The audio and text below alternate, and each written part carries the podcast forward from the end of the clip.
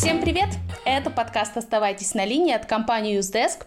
Здесь мы говорим о клиентской поддержке, клиентском сервисе и обо всем, что с этим связано. Я, Катерина Виноходова, кофаундер UseDesk, с вами вновь несменная ведущая этого подкаста.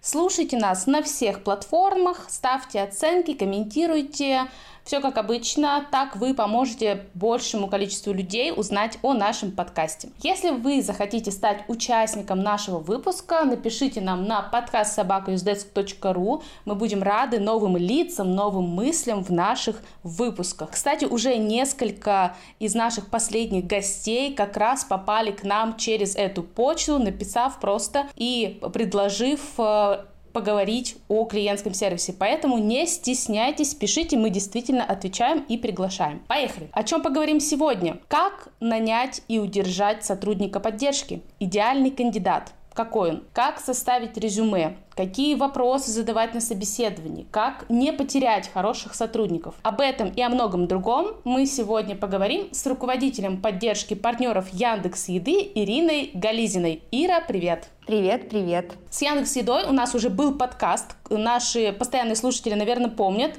Если вы еще не слушали, обязательно послушайте. Мы разговаривали с Егором Ушаковым про поддержку партнеров. И Егор упоминал, что в Яндекс Еде есть особый волшебный я бы даже сказала, отдел поддержки, который умеет отвечать на все даже самые каверзные вопросы партнеров. Ты управляешь как раз этим отделом. Расскажи, пожалуйста, как он появился, чем занимается и какая твоя роль. А, ну, я, наверное, начну немножко издалека. А, расскажу про свой небольшой путь э, в еде. А, я пришла 4 года назад на роль оператора в колл-центре, и по всем законам стартапа ты начинаешь очень быстро расти.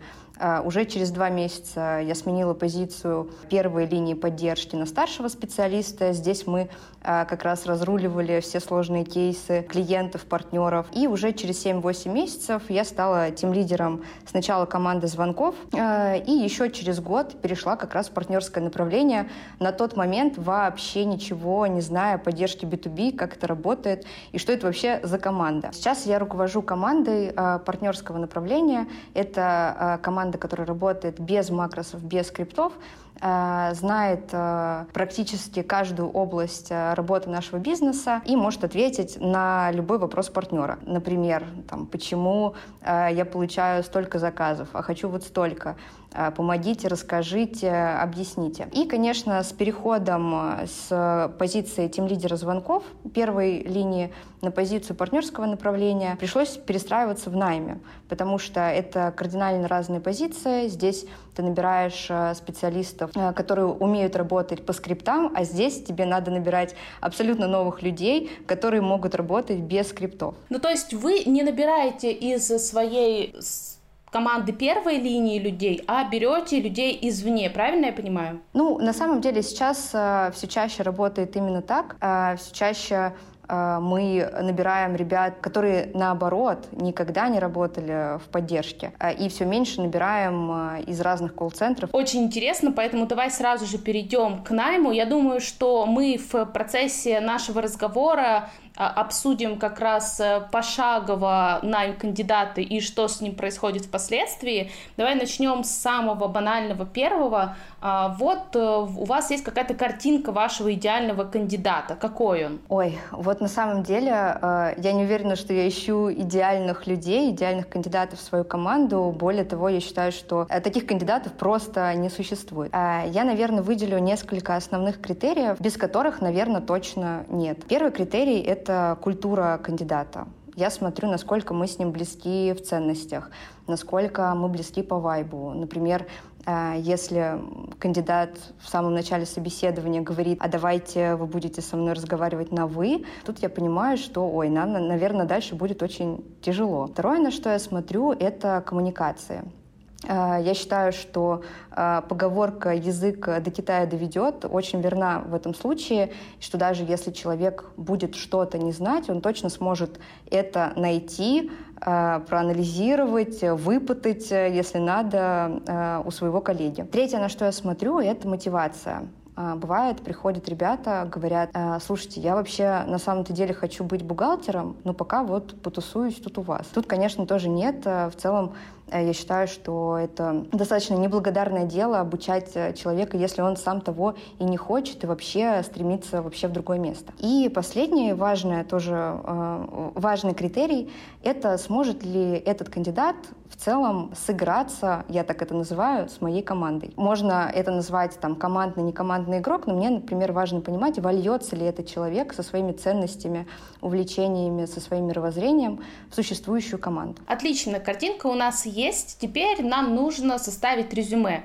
Расскажи, пожалуйста, какие-то лайфхаки по составлению резюме, как сделать так, чтобы нужный нам кандидат клюнул на нашу удочку, кто, например, должен его писать, какие там должны быть подсвеченные моменты. Ну, на самом деле описание вакансии у нас э, самое стандартное. Мы не выкладываем там фотографии счастливых людей к нашей вакансии, не пишем, что приходи в команду счастливых людей, все будет здорово, все будет круто, мы такие веселые, посмотри на нас. А мы так совсем не делаем. На самом деле я сторонник того, что в описании вакансии должно быть четко э, и просто написано, чем придется заниматься, какие тебе реально придется решать задачи, и какие от тебя ожидания, то есть какие навыки должны уже быть у тебя на старте. И э, на самом деле у нас есть такой блок, э, что мы предлагаем. В этом блоке мы не пишем, предлагаем печеньки в офисе, кофе, чай и все такое. Э, мы пишем все самое стандартное, это какой график мы предлагаем, что это официальное трудоустройство, и единственное, что там указано, это э, что мы предлагаем рост внутри Яндекса, и в целом у тебя есть возможность развивать свои навыки и качества. А где вы ищете кандидатов, на каких площадках размещаете резюме? У вас э, идет отбор сначала э, рекрутером или ты просматриваешь все резюме, или, может быть, есть э, какой-то этап в виде сопроводительного письма, на который ты смотришь. То есть, где размещаете ваши резюме, как ищете и э, каким образом отбираете из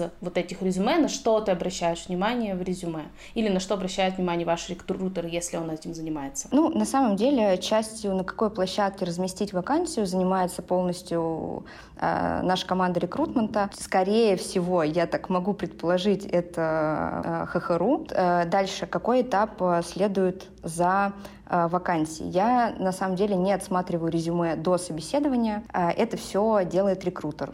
Следующий этап. После просмотра э, резюме рекрутер связывается с кандидатом по телефону. Здесь какой главный принцип у нас? Рекрутер должен дать кандидату говорить больше, чем говорит он сам. То есть как принято обычно, э, звонит рекрутер, э, 10 минут рассказывает, э, о чем наша позиция, и кандидат э, на самом деле раньше только говорил «Угу, ага, да, все хорошо, я приду». Потом мы полностью перестроились и поняли, что не надо так много рассказывать о вакансии, пусть кандидат говорит больше, а рекрутер как раз сможет провести первый такой небольшой research по коммуникациям человека. Э, кстати, тоже небольшой лайфхак. Наши рекрутеры э, ходят на командные встречи саппорта, они есть в наших командных чатах, они видят, какие задачи мы решаем, и таким образом они даже по вайбу уже в телефонном звонке могут понять, подойдет этот человек или не подойдет. А, я на самом деле а, редко открываю резюме, а, иногда открываю его либо по ходу собеседования, когда кандидат уже пришел, либо перед этим, и смотрю на самом деле всего лишь на две вещи это зарплатное ожидание кандидата. Важно просто сразу сравнить, на что человек рассчитывает. И если кандидат что-то писал о себе, я смотрю, в каком стиле он это написал и что он написал.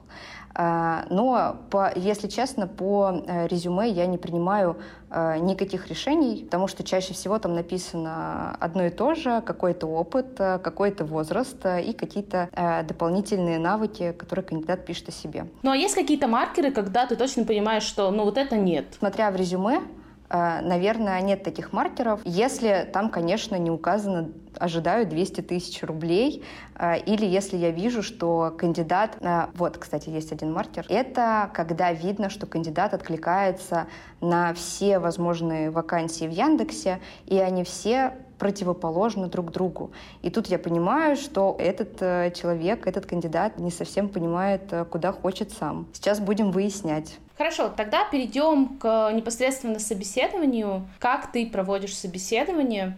Наверное, самый интересный будет вопрос для наших слушателей, какие кейсы ты даешь, о чем ты спрашиваешь, и, может быть, какие-то секретики тоже нам выдашь. Ну, я, наверное, расскажу поэтапно. Когда подключается кандидат, мы сначала кратко знакомимся, я просто представляюсь. И первое, что я делаю, я спрашиваю разрешение у кандидата записать наше собеседование на видео в Zoom. А, почему я так делаю? Потому что иногда, когда проводишь а, большое количество собеседований Э, в день, в неделю, тебе очень тяжело э, сконцентрироваться, уже все смешалось э, в кучу, уже непонятно, кто подходит, кто не подходит, и иногда хочется вернуться, посмотреть еще раз видео и, возможно, принять уже более взвешенное решение. Еще это помогает избежать менеджерской ошибки, потому что бывает такое, что ты смотришь на кандидата, но до конца не понимаешь, точно ли нет, а точно ли да. И записав видео, у тебя всегда есть возможность посоветоваться с другим менеджером, который также, э, возможно, либо подтвердит, либо опровергнет э, твои триггеры. Что происходит дальше? Мы познакомились. Э, кстати, чаще всего кандидаты вполне спокойно реагируют на просьбу записать собеседование в Zoom. Никто не против. И дальше мы начинаем уже более углубленно знакомиться. Первый мой вопрос, я просто прошу кандидата рассказать такую мини-презентацию о самом себе. Причем я никогда не прошу рассказывать про свой предыдущий опыт работы, а что ты делал. Я начинаю всегда с того, что вот просто расскажи, что считаешь важно а, сейчас рассказать на собеседовании.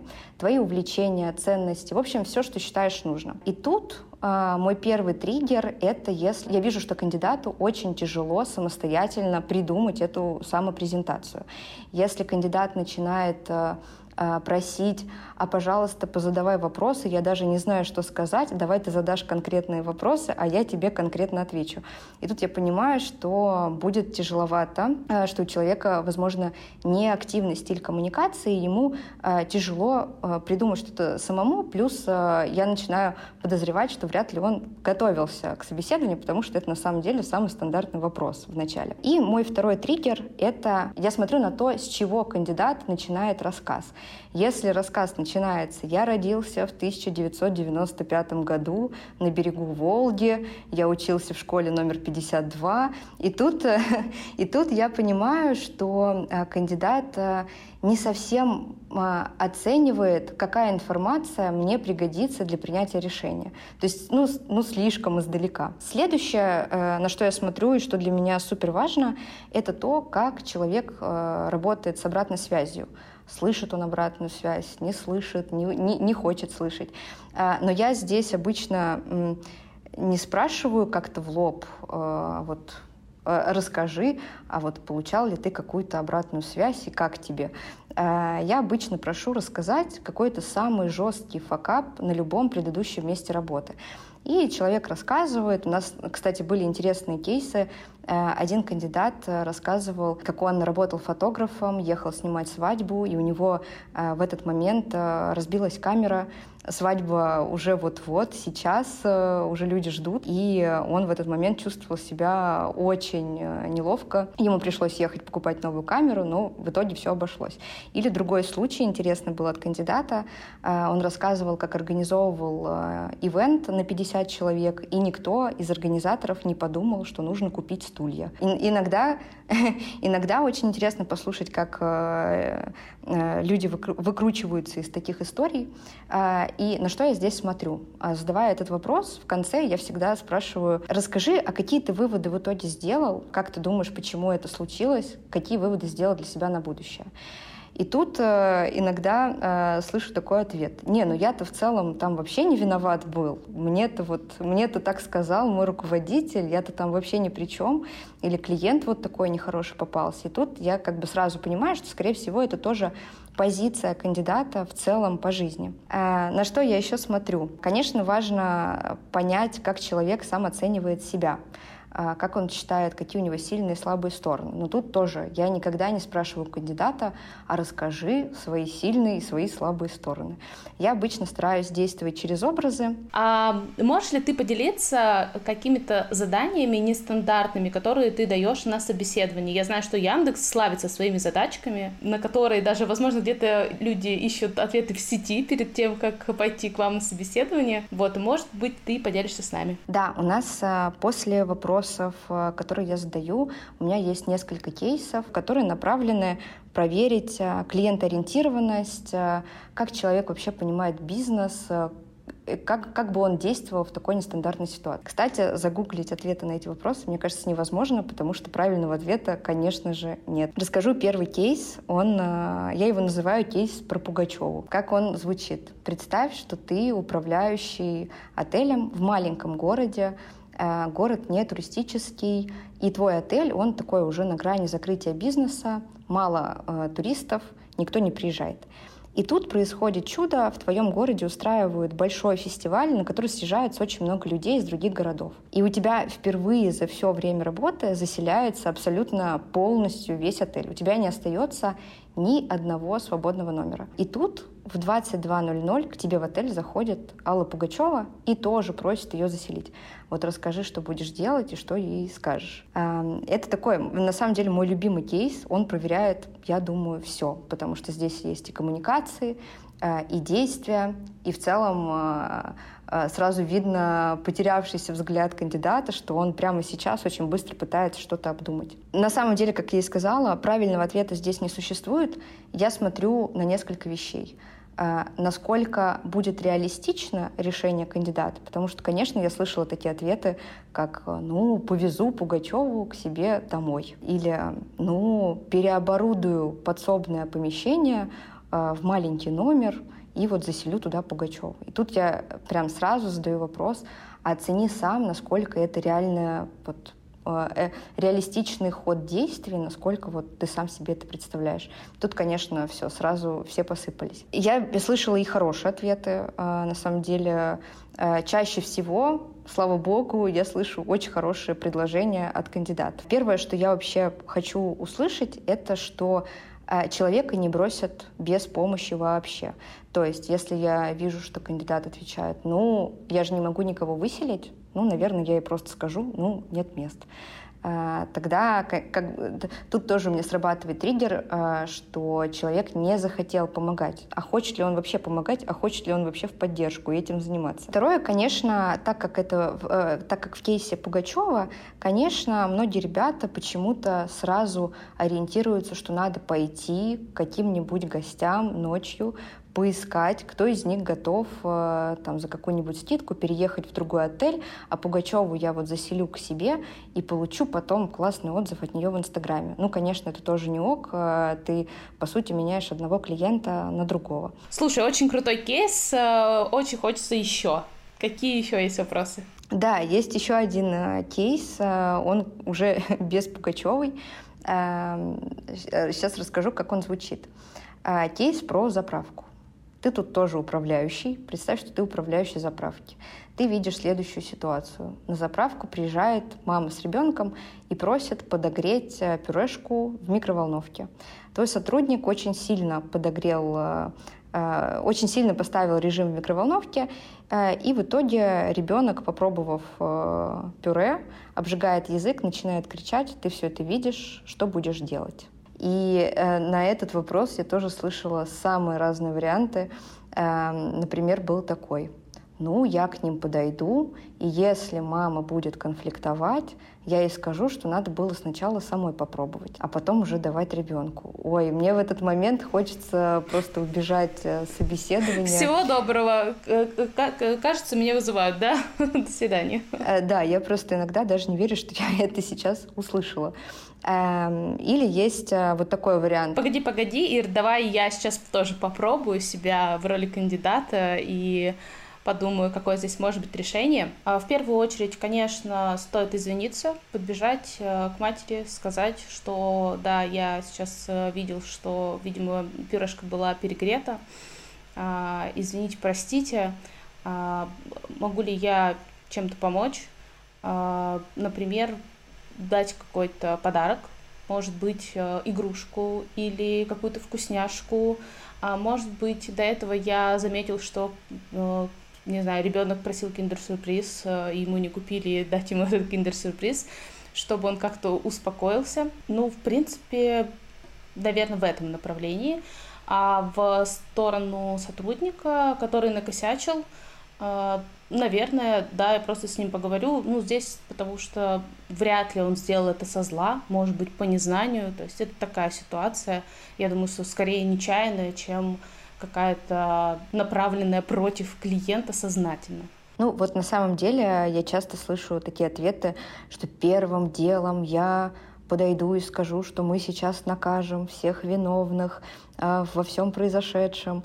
Э, и это, конечно, тоже немножко настораживает, что, конечно, на, нужно э, не бежать наказывать, а сначала как-то помочь.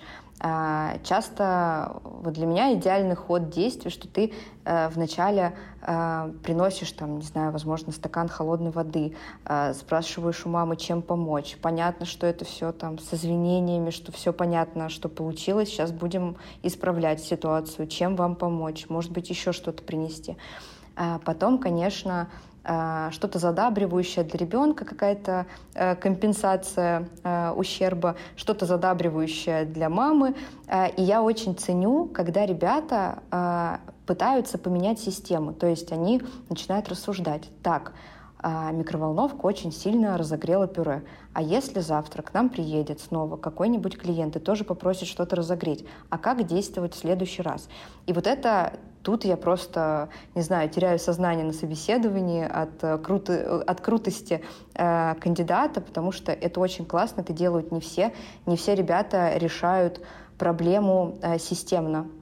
То есть не все смотрят э, в корень того, а как этого в будущем избежать. Да, потому что сама история звучит как такая случайная, как будто бы это случилось в первый раз. Поэтому, да, Здесь логично, что стоит посмотреть на то, как справить это в будущем системно. Действительно, очень классный кейс. Дорогие слушатели, берите себе на вооружение. Кстати, про изменение системы. А, вот этот а, навык, вот это качество кандидатов, оно в целом нам очень сильно требуется потом в работе.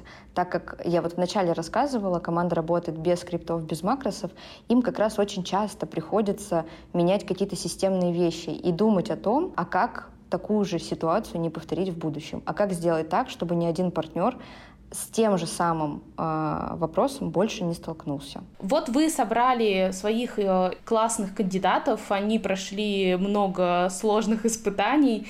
Теперь стоит задача их как-то замотивировать таким образом, чтобы они работали, работали эффективно, чтобы им все нравилось, как вы работаете с мотивацией? А, ну, тут на самом деле нет какой-то однозначной таблетки от всего. У каждой команды, у каждого человека разные мотиваторы. И а, я здесь, возможно, скажу такую банальную вещь. Большую часть рабочего времени, я все-таки надеюсь, люди работают. Поэтому э, то, чем ты можешь замотивировать свою команду, лежит в твоих процессах, инструментах и удобстве в работе. А если у тебя команда в вакууме, не понимает целей, куда она идет, зачем она туда идет, зачем работают эти процессы, если э, твоей команде неудобно пользоваться э, какими-то инструментами, что они мучаются, да, что все очень сложно, очень много костыльных э, действий, то э, никакой мерч, никакие конкурсы, это все не поможет. Э, и я бы в теме мотивации в первую очередь шла, э, шла бы по пути услышать свою команду. А если у тебя есть инструменты обмена обратной связи с командой, это какие-то а, встречи командные, это один-один с руководителем. Если ты где-то собираешь эту обратную связь и знаешь, что твоей команде не нравится в работе, то стоит заняться этим, чтобы твоя команда была замотивирована. Потому что, во-первых, людям важно, чтобы их слышали, во-вторых, людям хочется работать с удобными инструментами. Это такой первый совет. Второй людям важно работать в сильной команде.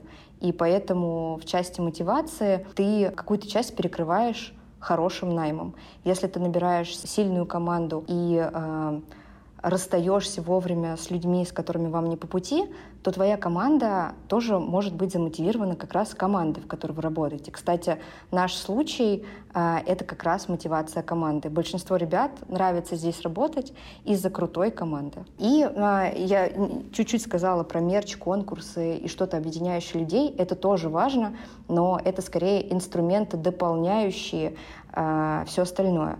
Если у тебя инструменты говно, то никакой мерч, никакие конкурсы, стикеры, деньги, ничего не поможет. И скорее, а скорее будет ухудшать эффект, чем его превосполнит. А у тебя были какие-то случаи, когда тебе удалось э, удержать сотрудника? Вот он хотел уйти, но ты с ним поговорила, например, или кто-то с ним поговорил, и он все-таки решил остаться. Вот какие здесь инструменты могут быть использованы? У меня был случай, когда я пыталась удержать э, сотрудника, и это на самом деле получилось, э, но на какое-то очень короткое время. Все равно мы после этого разговора понимали, что все-таки мы идем немножко в разные стороны. Вообще, что для меня важно в удержании человека, я на самом деле общаюсь сотрудниками только на одну тему, точно ли он понял, чего он хочет, и точно ли он принял решение уходить. Если человек точно принял решение расти в другом месте, развиваться в другой сфере, э, я, если честно, в этом случае не вижу смысла удерживать э, человека в месте, где ему уже либо не нравится, либо он его перерос. Круто. Спасибо большое. Смотри, а вот то, что вы работаете без скриптов, и по сути нет какого-то четкого регламента, как в таком случае вы оцениваете сотрудников? А, у нас есть а, несколько инструментов. Один инструмент оценивает а, удовлетворенность, вовлеченность сотрудников, это тимбарометр. И тут мы как раз выявляем, а что мотивирует нашу команду, а с чем у них сложности, что падает, что растет. И второй инструмент, э, с помощью которого мы оцениваем самих специалистов. Что мы делаем для этого? Э, нужно составить таблицу и в нее собрать сначала все самые главные и важные навыки и качества для твоей команды. Я их сейчас перечислять не буду, у каждой команды они будут разные. Э, дальше ты составляешь список всех своих людей в команде, если их, конечно, немного. Важно, что этот инструмент работает только на маленькие команды. И дальше... Ну, маленькие — это до скольки человек? Чтобы нам было понятно нашим слушателям? Мне кажется, реально это сделать по команде из 10 11 сотрудников, плюс-минус. И дальше по каждому человеку и по каждому навыку в ячейке ты проставляешь балл. А, мы выбираем для себя трехбальную систему, на самом деле тут кому как удобнее, кто чего отталкивается. И таким образом у тебя получается матрица, а, в которой можно посмотреть, а какой навык в твоей команде самый слабый а кто из людей у тебя перформит больше всех, и ты прям на цифрах это видишь, а, а кто меньше всех. И еще для меня лично самая полезная статистика, что происходит с людьми в течение месяцев. Они растут, они падают, они не изменяются. И вот скорее я обращаю внимание на те зоны, что, например, у нас там человек полгода, но он за полгода вообще никак не сдвинулся в своих навыках. Это начинает немножко настораживать. Спасибо большое, Ира, за ответы. Это очень интересно, полезно. Я даже сама себя проверила. А, мы перейдем к нашей последней рубрике, рубрика «Что почитать?». Посоветуй нам, пожалуйста, про клиентский сервис, про бизнес или про что-то другое, про то, что тебя саму зацепило последнее время. Ну, я расскажу про несколько книг. Раз мы говорим про найм, то первая книга тоже будет про найм. А, она называется «Искусство подбора персонала» или «Как оценить человека за час». А, это книга с такими прям реальными советами с реальными кейсами, которые можно почитать. Но я рекомендую это делать, когда уже есть какой-то опыт э, проведения собеседований. Вторая книга э, «Идеальный командный игрок» очень хорошая. Как раз по ней можно ответить самому себе на вопрос, а сколько у меня в команде идеальных э, командных игроков и вообще существуют ли они. И еще одну посоветую. Книжка называется «Принципы». И это, я считаю, настольная книга руководителя. К ней можно возвращаться. Э, с ходом времени она включает в себя тоже очень много практических инструментов. Это принципы жизнь и работа, да? Да, да, Рэй да. Далио. Ира, спасибо большое, что пришла. Было очень интересно и полезно для наших слушателей. Вам спасибо. Э, возможно, кто-то, послушав этот подкаст, придет к нам на собеседование. Welcome, попробовать свои силы на практике. Всем пока-пока. Пойду закажу что-нибудь в Яндекс Еде. Пока-пока.